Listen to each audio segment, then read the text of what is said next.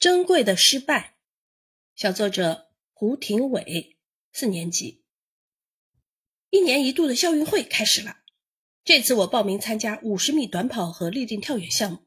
早上，我穿上洁白的运动鞋，对爸爸妈妈做了个胜利的手势。运动会嘛，小菜一碟，我已经连拿四个冠军了。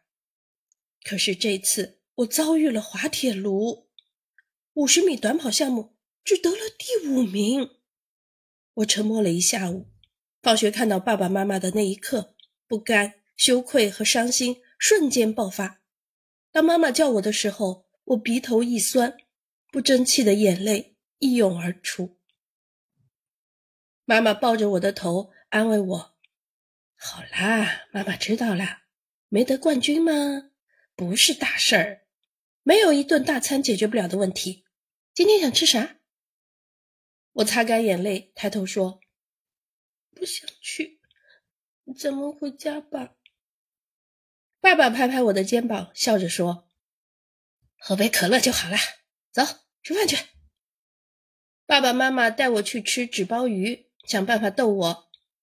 爸爸还和我开玩笑：“你有四块金牌，却只有一个第五名，这个第五名才是最珍贵的。回家啊，把奖状贴起来。”我笑了，暗下决心，从今天开始更加努力的锻炼。回到家，我又满血复活，不多说了，我得去锻炼了。